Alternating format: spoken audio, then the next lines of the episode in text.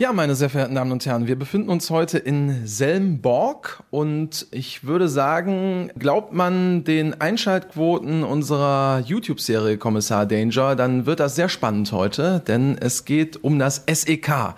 Und äh, da durfte ich ja tatsächlich auch als Kommissar Danger schon mal reinschnuppern. Äh, ich habe jetzt noch Rücken seitdem, Ela.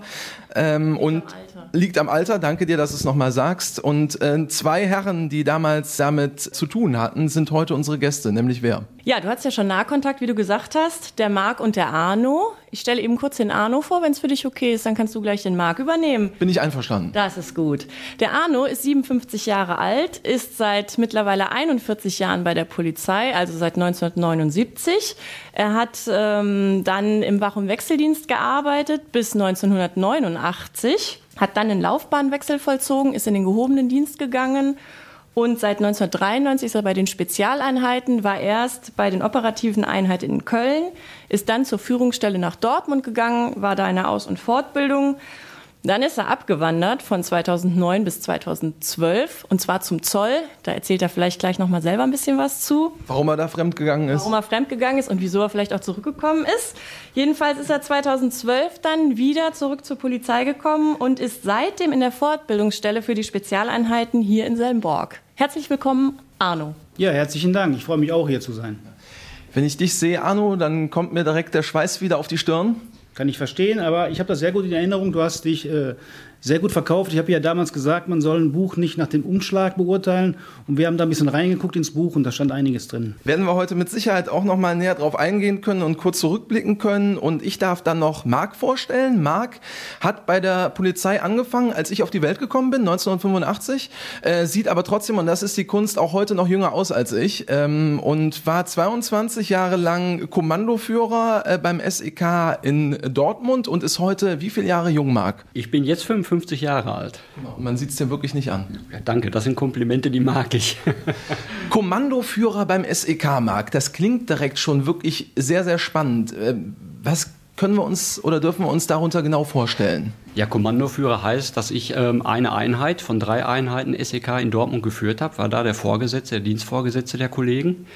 Ja, und äh, war in der Hauptverantwortung dann auch zusammen mit den Kollegen Einsätze zu konzeptionieren und Einsätze zu fahren.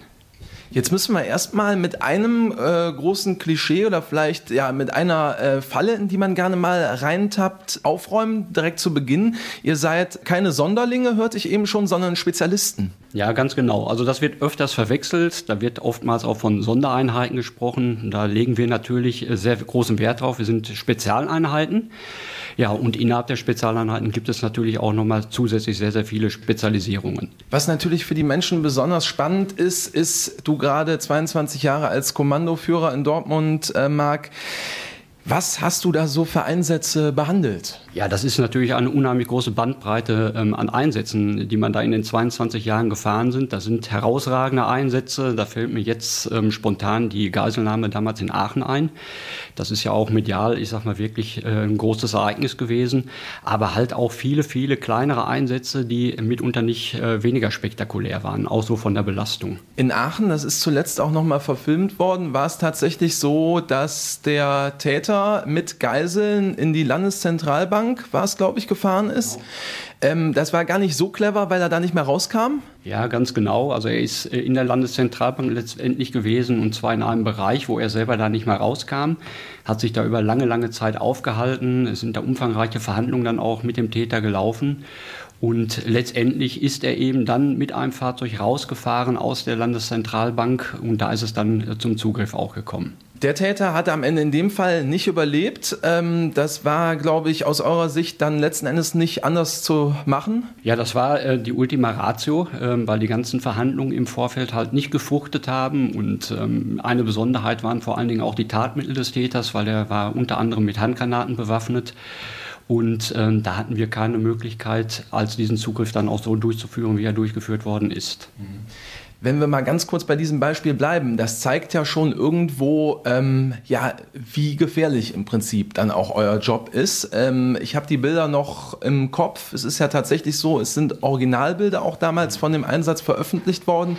Und da sieht man, glaube ich, die Anspannung sowohl natürlich bei den Geiseln, die beteiligt waren, aber auch natürlich bei euch, den Kollegen. Das sind schon dann auch für euch besondere Einsätze, nehme ich an. Ja, das sind besondere Einsätze, insbesondere wenn es dann ähm, im Laufe des Einsatzes sich zeigt, dass Verhandlungen nicht greifen, also dass wir einen Täter auch nicht zur Aufgabe bewegen können und dann auch ein Zugriff dementsprechend vorbereitet werden muss. Und äh, insbesondere in Aachen bei dieser äh, Geisellage waren eben die Umstände auch besonders, weil ja man von Anfang an auch äh, sehen konnte, worauf es möglicherweise hinausläuft, nämlich dass auch der Täter, äh, wie es dann auch geschehen ist, final bekämpft worden ist und das sind natürlich Dinge, die auch ähm, ja, sehr belastend auch für die Kollegen sind. Was war deine Rolle bei dem Einsatz damals? Ähm, ich habe eine mobile Komponente übernommen. Das heißt, äh, wenn es dann nicht gelungen wäre, den Täter dort vor Ort dann auch äh, dementsprechend festzunehmen oder eben die Lage zu lösen und es wäre in die Bewegung gegangen, das heißt, es hätte eine Ortsverlagerung gegeben, wäre ich mit meinen Kräften dann dafür zuständig gewesen, diesen Part zu übernehmen. Ela, da gibst du mir wahrscheinlich recht. Äh, das sind äh, Dinge, die sehr, sehr spannend sind und natürlich auch, ähm, ja, ähm, besonders ähm, für die Zuhörerinnen und Zuhörer, glaube ich, Dinge, die man sonst eigentlich fast nur aus Filmen kennt. Wahrscheinlich schon, ja. Und Gott sei Dank äh, kommen sie auch recht selten vor, zumindest in dem Ausmaß. Ne? Geiselnahme von Gladbeck war ja auch noch, das war so eine dynamische Lage. Ähm, das sind halt so herausragende Sachen. Und äh, was der Marc schon gesagt hat, viele Sachen passieren auch im Kleineren, was jetzt nicht unbedingt äh, immer an die Öffentlichkeit auch gerät. Ja, ist wahrscheinlich manchmal auch besser so. Ja, wahrscheinlich schon. Aber dazu gehören so Bedrohungslagen, dass sich vielleicht jemand zu Hause mit einem Messer verschanzt hat oder Waffen hat oder Familie bedroht wie auch immer, oder androht, irgendwo runterzuspringen. Gab es äh, in Köln, war auch in der Zeitung, der ist dann auch aus dem Fenster gesprungen und hat sich dann verletzt. Ich weiß jetzt nicht, was da der Ursprungssachverhalt war, aber sowas gibt es halt äh, viel mehr, als man denkt. Und klar, die Großlagen, die bekommt man dann natürlich mit, weil sie über die Medien auch äh, in die Welt verstreut werden, aber viele Sachen passieren halt auch im Kleinen. Hattest du eigentlich schon mal Berührungspunkte während äh, eines Einsatzes im äh, Streifendienst, wo du an Gummersbach unterwegs bist mit dem SEK? Gab es da schon mal irgendwie was? Bisher noch nicht. Ich hatte aber in meinem Praktikum, als ich bei der Wirtschaftskriminalität war, während des Studiums, da war ich äh, bei einer Razzia dabei. Mhm. Und da war das SEK vorher auch mit, um halt die Wohnung zu öffnen von dem Haupttatverdächtigen. Genau, da war ich dabei. Und ansonsten, es gab natürlich auch in Gummersbach SEK-Einsätze, da war ich dann nicht im Dienst. Da war es auch eben so eine Lage, dass äh, das Ordnungsamt, ich glaube wegen, das Ordnungsamt war doch, da ging es um hier Vollstreckung. Da war dann eine Waffe im Spiel. Und da kam auch das SEK, da war ich nicht im Dienst. Also live im Wach- und Wechseldienst, wo man morgens hinfährt, nicht weiß, was passiert und hinterher sagt, heute hatten wir einen SEK-Einsatz, hatte ich noch nicht. Ich weiß, dass das auch für Kolleginnen und Kollegen bei euch immer noch eine sehr spannende Geschichte ist, das SEK. Äh, jetzt haben wir mit ähm, Marc und Arno ja zwei Fachmänner hier. Äh, welche äh, Frage brennt dir denn am meisten unter den Nägeln? Was ich weiß, was viele interessiert, und das ist ja das, was die potenziellen Bewerber äh, wahrscheinlich brennend unter den Nägeln äh, juckt.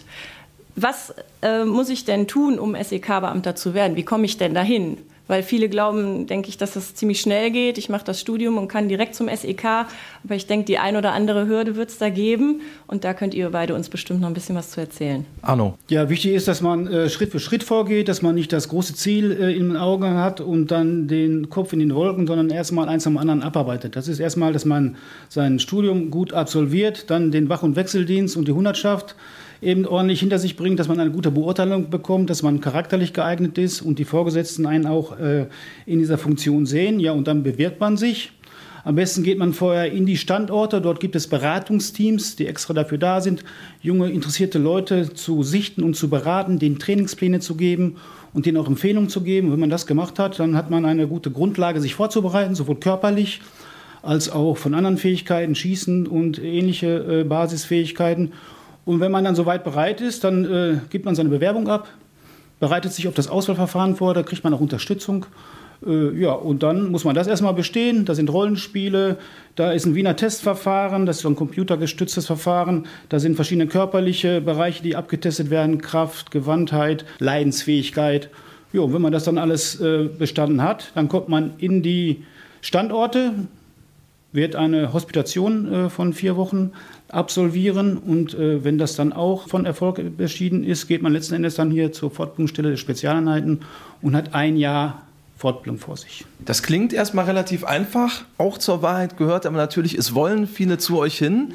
Aber es schaffen nicht alle, um es vorsichtig auszudrücken. Wir haben, glaube ich, insgesamt, wenn man von Anfang des Gedankens eine Bewerbung bis hinter Beitritt eines Kommandos äh, über 50 Prozent Ausfallquote, 50, 60 Prozent aus unterschiedlichen Gründen, in mangelnden Fähigkeiten im körperlichen Bereich oder eben, viele sagen ja auch, dass SEK viel mit Sport zu tun hat. Das ist richtig, aber der Sport ist eigentlich nur Mittel zum Zweck, um Stressfestigkeit, bestimmte Fähigkeiten abzutesten.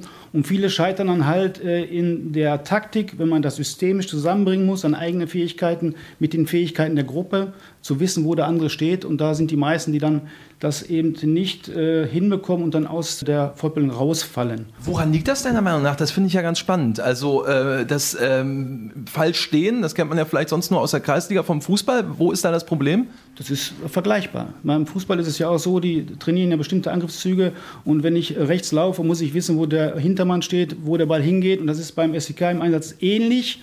Nur, dass da auch viele Unwägbarkeiten sind, dass ich das ganze System verstanden haben muss. Und bei manchen ist das dann ein Punkt des Stresses, dass eben äh, die ein sehr hohes Stresslevel haben, die das nicht abbauen können und dann diese Verknüpfung nicht machen und ständig falsch stehen, falsche Entscheidungen treffen. Das ist in der, im Training, in den Übungen noch zu verschmerzen, aber das ist ja eine Simulation des Einsatzes und da äh, geht es um andere Werte und das ist dann nicht tragbar und die verlassen dann halt die Aus- und Fortbildung und sind für das SEK nicht geeignet. Das muss man dann auch relativ nüchtern sehen, Marc, an der Stelle? Auf jeden Fall, weil das bedeutet jetzt nicht, dass der Kollege, der jetzt bei den ähm, SEKs gescheitert ist, da ein schlechter Kollege ist.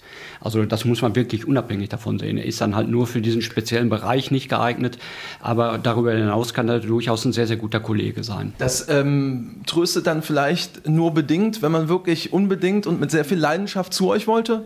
Ja, also die Kollegen werden mit großem Respekt äh, behandelt, weil die kommen ja zu uns, geben sich in unsere Hände, äh, sind in anderen Bereichen vielleicht spezialisierter als wir, aber bei uns äh, geben die alles, die sind sehr engagiert und wenn man denen dann eben vermittelt, dass man denen viel Leiden erspart, weil wenn man eben für eine Aufgabe nicht geeignet ist und das selber auch merkt, und das merken die Kollegen, sind die in der Funktion, so gerne sich das auch wünschen, einfach ungeeignet und werden da äh, ihren Frieden nicht finden. Und die meisten begreifen das. Die sind dann natürlich erstmal schwer betroffen, weil es im Lebenstraum ist. Aber ich habe bis auf wenige Ausnahmen keinen getroffen, der mit mir nicht mehr redet. Das ist, äh, macht erstmal Mut. Arno, wie viele Versuche habe ich bei euch? Wie oft äh, kann ich falsch stehen? In der Außenfortbildung meinst du jetzt während der, der, wegen des Trainings? Ja, es gibt da zwei Möglichkeiten. Entweder mache ich viele kleine Fehler und ich beweise, dass ich das System nicht begreife. Das ist dann eben, bekommt man irgendwann eine Verwarnung und einen gewissen Zeitraum, dass man das nachbessert. Macht man das nicht, äh, wird man die, die, die äh, Ausbildung verlassen.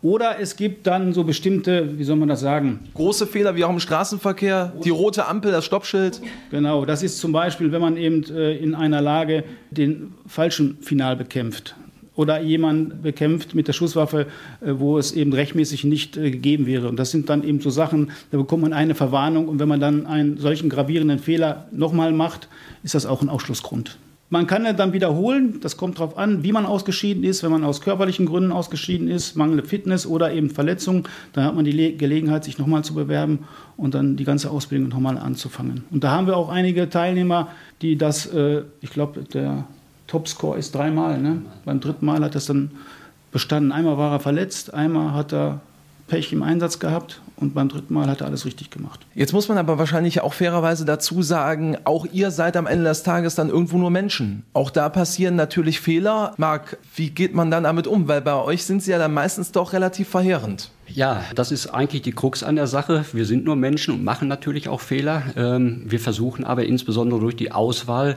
wirklich auch charakterstarke Kollegen zu finden, die sich vor allen Dingen durch eine sehr, sehr hohe Stressstabilität auszeichnen. Das ist auch der Punkt, den man in der Fortbildung eigentlich nicht mehr beeinflussen kann. Also man kann beeinflussen die körperliche Fitness, äh, die Gewandtheit bei gewissen Übungen, aber die Stressstabilität ist eigentlich nicht äh, trainierbar. Und wir versuchen durch die Fortbildung und Ausbildung natürlich abzuklopfen, Wie stark sind die Kollegen da? Wie sieht das aus bei den einzelnen Kollegen, um wirklich die stressstabilen Kollegen auch irgendwo rauszusortieren und dann für uns zu gewinnen? Eine hundertprozentige Garantie kann es nicht geben, wie es dann im realen Einsatz später mal wird, wie sich die Kollegen verhalten?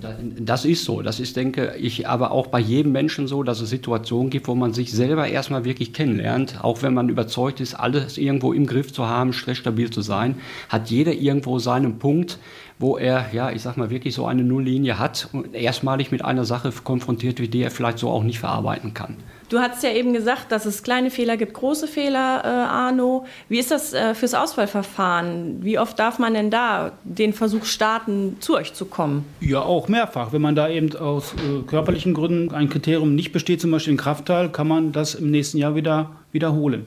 Wenn das natürlich dann nochmal ist und es ist die gleiche Sache, dann unterstelle ich dem Bewerber einfach mangelndes Interesse und dann geht es an die charakterliche Eignung. Aber wenn man eben sich da verletzt oder man schafft äh, einen Bereich nicht, dann, ich glaube, du hattest da auch den einen oder anderen Bereich, da warst du nicht ganz. An die Sachen kann ich mich nicht mehr erinnern, Anno.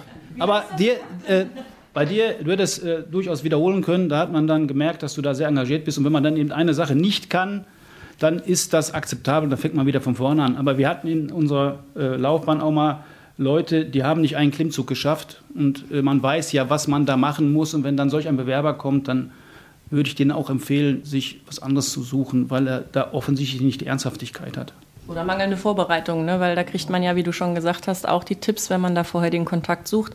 Gibt es eine Mindestverwendungsdauer nach dem Wach- und Wechseldienst, die man einhalten muss? Ich hatte ja gerade gesagt, die meisten denken, sie können direkt zu euch kommen, aber so eine gewisse Anzahl an Jahren und Wechseldienst schaden sicherlich nicht. Aber da wird es wahrscheinlich auch eine Grenze geben oder auch eine Höchstaltersgrenze für die Einsteiger bei euch? Ja, die Mindestdauer äh, der Tätigkeit vor Bewerbung beim SEK sind drei Jahre. Ein Jahr Wach- und Wechseldienst, zwei Jahre Hundertschaft oder drei Jahre Hundertschaft.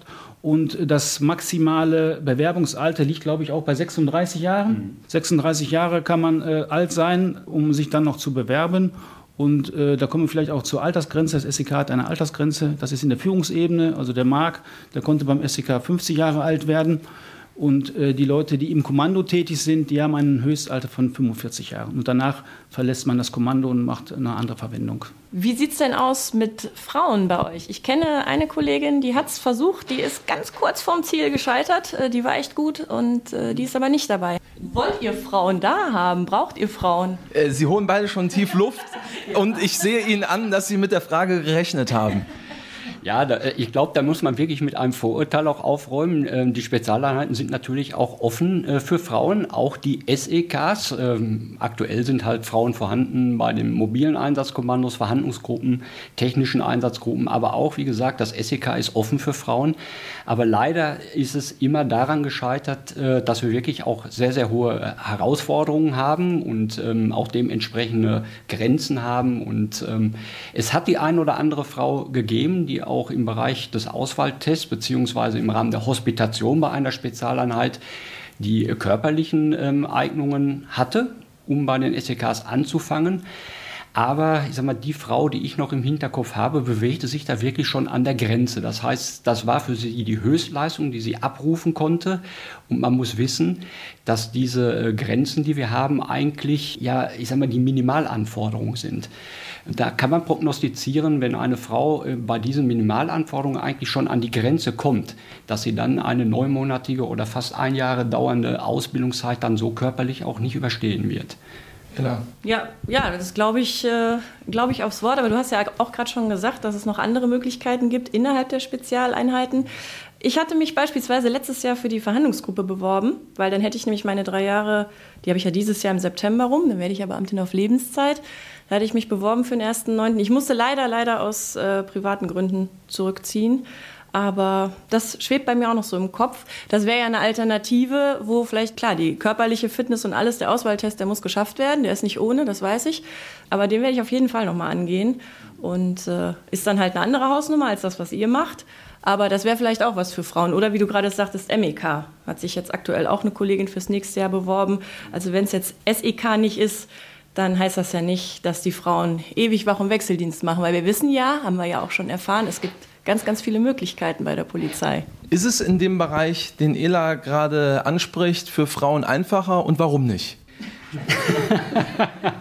Ja, ja, es ist einfacher, weil die körperlichen Voraussetzungen halt eine Stufe niedriger sind als bei den SEKs. Und die Tätigkeitsfelder sind natürlich auch wirklich sehr, sehr interessant. Und was hinzukommt, äh, die Einheiten befinden sich alle in der Regel unter einem Dach. Das heißt, äh, man arbeitet in einem Haus zusammen. Und äh, gerade weil du die Verhandlungsgruppe angesprochen hast, die SEKs arbeiten ähm, in den Einsätzen sehr, sehr oft sehr, sehr eng mit den Verhandlungsgruppen auch zusammen. Also in der überwiegenden Anzahl der Einsätze werden auch Verhandlungsgruppen mitgeführt werden auch mit eingebunden, sind also in der Regel auch oftmals mit vorne in der vordersten Linie, um Verhandlungen zu führen.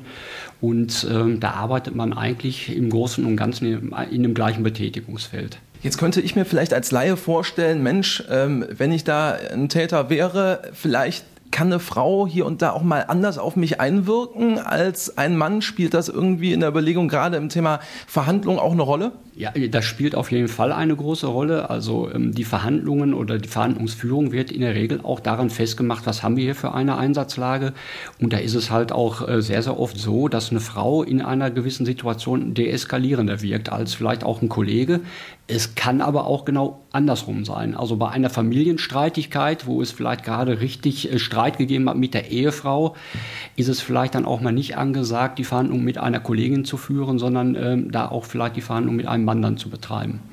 Also so muss man jeden Einsatz im Prinzip neu bewerten? Genau, das ist genau so. Man muss jeden Einsatz immer ähm, und jeden Anlass einzeln bewerten und dann da die richtige Lösung auch für finden. Wie im Wach- und Wechseldienst auch. Da ist das in jedem Einsatz so. Es gibt Menschen, da findest du einen Zugang, andere finden gar keinen.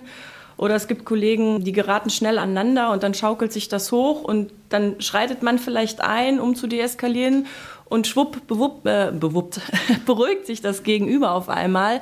Das ist man, nicht jeder kann mit jedem Menschen und dann muss man halt, äh, wie bei euch dann auch, immer leben in der Lage, entscheiden, wie gehe ich jetzt weiter vor und kommen wir hier zusammen, haben wir eine Ebene oder haben wir eben keine. Genau, und ich denke auch, dass Frauen sehr oft, und das ist dann wieder quasi die Stärke, die wir haben, oder viele von uns, auch nicht alle, ist aber bei Männern genauso. Viele Männer können super kommunizieren, andere vielleicht nicht. Das ist, wir sind alles Individuen. Man muss halt immer im Einzelfall gucken, wie es passt. Arno, komm, so einfach lassen wir dich nicht raus aus der Nummer. Du hast noch nichts zum Thema Frauen gesagt. Was ist deine Meinung? Ja, eigentlich hat der Marc alles abschließend gesagt. Also die äh, so, so eine SEK-Gruppe und alle anderen Gruppen in der Spezialeinheit leben ja von der Diversität. Also wir es gibt nicht den idealen SEK-Mann. Es gibt für, für, bestimmte Bereiche eben geeignete, die Großen und Starken, die Kleinen und Wendigen, die Denker, die Querdenker. Und äh, divers heißt dann auch eben, dass man eben äh, Frauen durchaus bei den Spezialeinheiten gebrauchen kann. Es ist jetzt, wie gesagt, noch nicht gelungen. Die Kriterien sind die gleichen. Es wird da keine Sonderbehandlung gemacht. Das halte ich auch für richtig. Und wenn dann irgendwann mal im Laufe der Jahre jemand kommt, der das wirklich will und dann auch die Kriterien äh, erfüllt, das ist natürlich dann erstmal ein neues Zeitalter, weil es für das SEK in Nordrhein-Westfalen was ganz Neues wäre. Aber ich denke, ist ja meistens so, wenn einmal der Damm gebrochen ist, dann folgen viele nach. Und ich bin gespannt, ob ich das noch erlebe. Habt ihr oder dürft ihr, könnt ihr, wollt ihr zur Ausbildung vielleicht noch ein bisschen was sagen, wie die konkret aussieht? Wie lange dauert das? Also die Einführungsfortbildung, neun Monate, ein Jahr, hatten wir gerade gehört. In der Hospitation, die in den Standorten anfängt, das sind vier Wochen, da werden so Basisfähigkeiten vermittelt, Schießen, sportliche Leistung und, und Kraftbereiche und dann eigentlich die Grundgeeignetheit, ob die Leute da äh, wirklich den, den Biss zeigen, um das äh, eben zu bestehen. Das wird dann hinterher beurteilt. Danach kommen die dann äh, zur FSE. Das ist die Fortbildungsstelle der Spezialeinheiten. Und dann durchlaufen die eine modulhafte Fortbildung. Das ist in den ersten sechs, sieben Wochen äh, geht es da auch um Basisfähigkeiten, Schießen, Klettern, Abseilen, die Festnahmetechnik und sowas in der Art. Viel, viel Belastung um mal äh, denen in die Seele zu gucken, wie die sich dann halt verhalten, wenn die wirklich übermüdet sind, ob die da auch den, den nötigen Biss haben. Und da gibt es dann noch Abnahmen. Wenn die das dann bestehen, äh, gehen die dann wieder in die Standorte, hospitieren in den Gruppen, um sich das mal anzuschauen, dass die Gruppen äh, auch die Gelegenheit haben, die Leute mal zu sehen. Und danach geht es dann in diesen Abständen immer wieder zur FSE und dann kommt die Taktik ins Spiel. Da wird dann erstmal die Häusertaktik gemacht in HEMA, das ist unser Trainingszentrum erstmal vom Kleinen und oder vom Einfachen zum Schweren, dass man erstmal laufen lernt, die Laufwege kennenlernt. Und das wird dann über die Monate immer komplexer. Also erst leere Räume, dann kommen die Türen hinzu, dann kommen äh, Pappscheiben hinzu, dann kommen Täter hinzu, dann kommen Bewaffnungen hinzu, dann kommen mehrere Täter, dann kommen komplexe Lagen. Dann geht man von HEMA weg in besonderen Übungsörtlichkeiten, um da mal aus diesem gewohnten Bild rauszukommen. Und das Ganze dauert ein Jahr. Wir haben das Auswahlverfahren damals auch simuliert. Ich durfte in einer Sporthalle einen kleinen Test absolvieren, der war gar nicht so schlecht. Der war gut, wirklich. Hat euch, glaube ich, auch selbst überrascht. Ihr habt, glaube ich, mit wenig bis gar nichts gerechnet, Marc. Da sage ich jetzt nicht zu. Aber es war dann doch ein bisschen mehr als wenig. Nein, also ich fand die Leistungen, die du da gebracht hast, die waren wirklich gut, waren akzeptabel und ich habe da deutlich schlechtere Dinge schon gesehen. Das muss ich ganz ehrlich sagen. Wie lange hast du dich vorbereitet? Gar nicht. es ist tatsächlich kein Witz. Ich wusste ja auch von nichts. Ja. Äh, nee, ist wirklich kein Scherz. Ich habe mich nicht vorbereitet. Eine Dass, gute Vorbildfunktion. nee, ich war aber tatsächlich damals äh, auch noch ein bisschen jünger. Ich weiß nicht, ob ich das heute alles noch so schaffen würde, aber ähm, nee, das war natürlich für mich auch eine spannende Herausforderung. Man hat aber da auch gemerkt, als es dann auf das Trainingsgelände in Hema ging, es fing schon an mit so einem Test. Ich glaube, es waren sechs Meter Höhe der Balken. Sind sechs Meter gewesen? Ja, das sind circa sechs Meter, ja. Äh, Man muss dazu sagen, das ist so ein schmaler Balken, äh, wo man hochgehen muss. Das ist im Prinzip eine Aufgabe, ja. Und äh, auf diesem Balken muss man dann äh, stehen ohne Sicherung. Ja, da hatte ich extra mehrfach nachgefragt, aber es ist tatsächlich ohne Sicherung und muss dann Rechenaufgaben äh, meinetwegen äh, beantworten. Da muss ich schon sagen, an dem Punkt in sechs Metern Höhe ohne doppelten Boden bei Wind und Wetter, das ist schon nicht ohne auch, oder? Ja, also da scheitern auch viele dran. Das ist also auch Teil eines Einstellungstests bei uns. Und es geht halt darum, einmal die Höhenfestigkeit zu überprüfen und ob man in der Lage ist, in so einer Stresssituation sich dann auch auf andere Dinge, wesentliche Dinge zu konzentrieren, um solche Sachen auch ausschalten zu können. Ja, darum geht's. Das ist nicht einfach. Und da haben doch viele Kollegen auch Probleme mit. Wie sieht so ein ganz normaler Arbeitsalltag bei euch aus, wenn es ihn denn überhaupt gibt, Marc? Ja, also den gibt es auf jeden Fall. Ähm, bei uns werden die Dienste in einem Zwei-Schicht-System eigentlich abgehalten. Das ist der Frühdienst und der Spätdienst. Und darüber hinaus gibt es eine Rufbereitschaft, sodass wir eigentlich dann 24 Stunden auch zur Verfügung stehen mit den Einheiten. Und der normale Tag, mal losgelöst von einem Tag, wo wir einen Einsatz fahren, sieht in der Regel so aus, äh, dass der geprägt ist vom Training, vom taktischen Training, vom sportlichen Training, von äh, Vorbereitung von Einsätzen. Also wir müssen auch Einsätze konzeptionieren, ähm, vorbereiten, aufklären und natürlich auch Einsätze nachzubereiten. Das heißt, wenn ein Einsatz gelaufen ist, und da liegt auch ein wirklich wichtiger Schwerpunkt bei uns, ist die Einsatznachbereitung, weil äh, wir wollen, wenn Probleme in Einsätzen auftauchen, natürlich diese Probleme nicht auch in den nächsten Einsatz transportieren, sondern wir wollen stetig besser werden und deswegen ist wirklich dann auch die Nachbereitung ein ganz, ganz wichtiger Bestandteil unserer Arbeit. Genau, und die dort festgestellten Mängel fließen immer in die Fortbildung ein, dass sie direkt aufgearbeitet werden. Und so ist man in einem fortlaufenden Prozess und immer im, im Vorwärtsgang. Jetzt ist es bei euch so, wie bei vielen anderen Bereichen in der Polizei auch. Beim SEK kann man selten den Wecker nach den Einsätzen stellen. Da kann es auch mal sein, dass es mal abends oder auch mal ein Wochenende wird. Die Täter sprechen sich selten mit euch ab. Ja, also das ist natürlich auch eine Belastung. Du hast einmal äh, sprechen davon vorgeplanten Einsätzen. Ähm, das heißt, da haben wir auch eine gewisse Vorbereitungszeit und können auch teilweise wirklich die Zeiten, wann wir dann einen Zugriff machen, bestimmen. Und dann gibt es Ad-Hoc-Einsätze, äh, insbesondere in den Rufbereitschaftszeiten, die dann auch wirklich mitten in der Nacht irgendwo aufschlagen können. Und das ist dann eine außergewöhnliche Belastung, wenn dann auf einmal das Telefon klingelt und die Kollegen von der ersten Sekunde an hellwach sein müssen und auch voll konzentriert bei der Sache sind. Ich erinnere mich noch ganz genau an den Tag. Es war in diesem Jahr, als tatsächlich ein Beamter auch aus eurem Kreis bei einem Einsatz ums Leben gekommen ist. Ähm, ich glaube, wir sind uns alle einig, es ist immer ähm, total äh, bitter und wahrscheinlich auch für euch frustrierend, wenn ein Täter äh, ums Leben kommt. Das ist, denke ich mal, auch klar. Wenn es dann tatsächlich ein Kollege ist, wird es wahrscheinlich noch mal schwieriger sein, unterstelle ich einfach mal. Ja, weil das äh, führt einen auch letztendlich die eigene Verletzbarkeit immer wieder vor Augen. Ähm, das heißt jetzt nicht, dass wir solche Sachen komplett außen vor lassen oder äh, im Grunde genommen sowas nicht bei uns vorkommt in den Gedanken. Aber so eine Situation dann zu erleben, ähm, ist wirklich eine ganz, ganz außergewöhnliche Situation.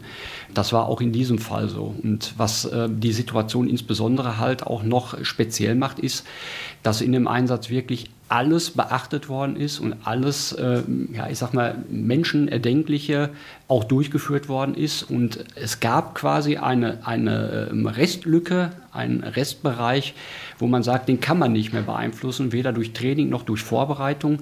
Und das ist das Restrisiko, was jeder Kollege von uns im Einsatz auch trägt. Und das hatte in diesem Einsatz halt wirklich dann auch die schlimmsten Auswirkungen. Jetzt hast du eben gesagt, Arno, natürlich werden Einsätze immer nachbesprochen. Ich nehme an, bei so einem Einsatz ist es noch schwieriger, oder? Wenn man einen Kollegen verliert, äh, das muss auch erstmal aufgearbeitet werden, stelle ich mir vor. Ja, das ist eine besondere Nachbereitung. Der Marc hat es ja gerade gesagt.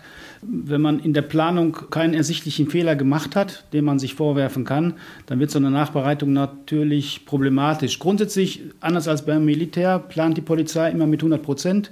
Wir gehen 100 Prozent rein und kommen planerisch auch wieder 100 Prozent raus. Mit diesem Bewusstsein gehen wir in den Einsatz und wenn es so wie da dann halt anders kommt, ist das eher eine Sache, die äh, Psychologen, Betreuer und die Gruppe unter sich erstmal ausmachen muss, um sich da wieder aufzurichten. Das geht natürlich um den Verlust des Kollegen, das ist das, äh, das Bedauerndlichste, aber auch hier, um wieder Selbstvertrauen zu schaffen und äh, zu fassen, um dann wieder gestärkt in die Einsätze reinzugehen. Das genau ist der Punkt, den ich mir im Prinzip als größte Herausforderung auch vorstelle. Ich glaube, jeder Mensch kann sich vorstellen, wenn er dann einen Kollegen äh, verliert, egal in welchem Job oder Beruf das ist, äh, ist das unheimlich schwer, unheimlich traurig. Aber bei euch euch muss es relativ schnell ja weitergehen und muss es professionell weitergehen. Wie kann man das leisten? Da sind wir wieder beim Stichwort, ihr seid ja auch nur Menschen. Ja, das ist wie gesagt sehr, sehr schwer. Ich äh, kenne auch die betroffene Gruppe, ich kenne auch den Kommandoführer und ähm, da ist es in der Tat so gewesen, dass die äh, Gruppe äh, nach einem relativ überschaubaren Zeitpunkt auch wieder ans sprichwörtliche Netz gegangen ist. Also die sind wieder äh, jetzt abrufbar für Einsätze. Und ähm, trotz alledem und trotz aller Professionalität ist es natürlich nach wie vor extrem belastend für die Kollegen. Die sind auch unmittelbar nach diesem tragischen Ereignis äh, genau quasi einen Einsatz mit gleichem Anlass wieder gefahren, also eigentlich eine Blaupause von dem Einsatz, wo dieses tragische Unglück passiert ist. Und äh, da spielen sich natürlich viele, viele Dinge auch im Kopf der Kollegen ab. Und die Verarbeitung einer solchen Geschichte, die ist nicht innerhalb von ein, zwei Wochen ähm, letztendlich abgefertigt, weil, ich sag mal, der Teamgedanke beim SEK natürlich an erster Stelle steht. Und da sind wirklich in der Regel auch freundschaftliche Verbünde dann in so einem Kommando. Und das macht die Sache natürlich nicht einfacher. Die Überleitung fällt bei so einem Fall natürlich schwer. Äh, nichtsdestotrotz muss man ja sagen, ihr habt andere Schutzmechanismen auch? Ihr habt mehr an als andere Kollegen. Was ist das alles bei euch? Ja, also wir haben ähm, sehr, sehr viele ähm, Ausrüstungsgegenstände, was den ballistischen Schutz angeht. Äh, wir haben mehrere Schutzhelme, die auch dementsprechend ballistische Schutzhelme sind zur Verfügung. Wir haben ähm, eine spezielle Weste, eine ballistische Weste, die wir tragen, auch in verschiedenen Ausführungen, auch mit zahlreichem Equipment, wie man die Weste dementsprechend auch noch konfigurieren kann. Wir haben eine spezielle Bewaffnung, die natürlich auch eine Art von Schutz letztendlich sind in Einsätzen. Äh, wir haben entsprechende Fahrzeuge, die auch ballistisch geschützt sind. Also eine riesengroße Bandbreite an, an Einsatzmitteln und äh, speziellen Gerätschaften, die wir so mit in den Einsatz bringen können. Ich durfte äh, diese Westen und alles auch mal anziehen. Ihr hattet euch auch freundlicherweise den Sommer ausgesucht als Drehort. Das war auch schön warm. Ja, ich sag mal, die Sachen wiegen natürlich auch etwas, denn ich, ich sag mal, ein ballistischer Schutz, der auch dementsprechend ein Projektil aufhalten soll, insbesondere wenn sie vielleicht aus einem Gewehr oder aus äh, allgemein bekannten Kalaschnikow verschossen werden, äh, die muss natürlich auch eine entsprechende Stärke aufweisen und solche Sachen wiegen. Und das ist natürlich eine wirklich hohe Belastung auch für den Kollegen. Und da ist auch, wenn es cooler aussieht, ein T-Shirt im Sommer eher nicht angebracht, logischerweise. Nee, das äh, ist da eigentlich nicht angebracht. Also da sollte man wirklich auch wirklich den, den kompletten Schutz immer tragen und ähm, auch neben einem Projektil, was letztendlich irgendwo auf einen einwirken kann, kann ein Täter auch mal ein Messer haben oder ähnliches. Und ähm, da muss ich auch schauen, dass ich Schnittverletzungen und ähnliches auch verhindere. Und da sollte dann auch ein vollwertiger Schutz getragen werden. Arno, vielleicht die Frage an dich. Wie ist das denn, wenn ich jetzt bei der Bundespolizei, also beim GSG 9 oder bei der KSK bin, ZUZ, Zoll, kann ich dann auch direkt zum SEK bei der Polizei kommen? Du warst ja beim Zoll, ja. bist zurückgekommen, aber geht es denn direkt, quasi so wie so ein Direkteinstieg dann? Von der einen Spezialeinheit zum SEK nach Nordrhein-Westfalen? Äh, da sind mir Fälle bekannt aus den 90ern, Leute von der GSG 9, die dann äh, zur Länderpolizei gewechselt haben, auch direkt zum SEK. In meinem Falle war es so, äh, dass ich auch direkt zum Bund gewechselt bin. Das war eine Probezeit von einem halben Jahr und da habe ich mich gefragt, ob es mir gefällt. Da habe ich gesagt, ja, und dann war ich auf einmal beim Bund. Aber normalerweise ist das eher unüblich. Man muss sich da bewerben und dann bestimmte Tests machen. Teilweise ist es auch so, dass sie die Ausbildung nochmal durchlaufen müssen. Und da ist keine gerade Linie drin. Also ist mir aktuell nicht bekannt. Ich weiß aus der Vergangenheit, dass Leute direkt gewechselt haben Und ich weiß, dass Leute das beabsichtigt haben, das aber nicht konnten und deswegen davon wieder Abstand genommen haben, weil sie diese Aus- und Fortbildung noch nicht mal auf sich nehmen wollten. Also kann ich jetzt nicht sagen, wie es abschließend geregelt ist. Wenn ich jetzt und ich bin mir sicher, das sind einige, weil es ja tatsächlich ein sehr spannender Bereich ist, bei euch neugierig geworden bin und äh, möchte gerne mal bei euch vorbeigucken. Was sollte ich am besten abschließend vielleicht für Fähigkeiten mitbringen, um die Chancen zu erhöhen, bei euch auch mitmachen zu dürfen? Ja, das sind vor allen Dingen erstmal die körperlichen Voraussetzungen. Und ähm, ansonsten haben wir natürlich die Möglichkeiten oder hat jeder junge Kollege die Möglichkeit, sich jetzt bei uns im Intranet auch schlau zu machen. Also das SEK oder die Spezialeinheiten waren eigentlich noch nie so offen wie heute, was an Informationen abgreifbar ist. Und dann ganz einfach mit äh, den entsprechenden Verbindungsbeamten, Ansprechpartnern der Standorte sich mal in, äh, ins Benehmen setzen, sich abzusprechen ähm, und äh, dann in dem Standort mal vorbeischauen. Also da sind die Türen, höre ich, soweit offen, ob man es dann schafft am Ende. Wir haben eben gehört, 50 Prozent, 50-50 Chance irgendwo. Ja, 50-50 Chance, eher noch ein bisschen schlechter. Ja, also die, das macht jetzt nicht unbedingt Mut zum Schluss, aber es gehört zur Wahrheit, Marc. Das, das, das, das spornt an und, und das ist halt die Wahrheit, aber ich finde es schon bemerkenswert, wenn sich Kollegen einfach auch diesen Herausforderungen mal stellen. Ja, also das unterscheidet den Kollegen, der sich nicht stellt und das auch nochmal als Querverweis darauf, wenn äh, Kollegen halt scheitern bei der Fortbildung, ziehe ich trotzdem den Hut vor denen, weil sie sich einfach diese Herausforderung gestellt haben. Da halte ich es mit Jürgen Klopp, der hat gesagt, was mich vorantreibt, ist die Lust am Gewinnen, nicht die Angst vorm Verlieren. Genau. Und ich habe sogar beides gemacht. Ich habe mich gestellt und bin gescheitert. Insofern das beste Beispiel. Herzlichen Dank, Arno und auch Marc, dass ihr dabei wart. Und ich bin mir sicher, der ein oder andere wird es schaffen. Das ist ja auch Statistik. 100 Prozent.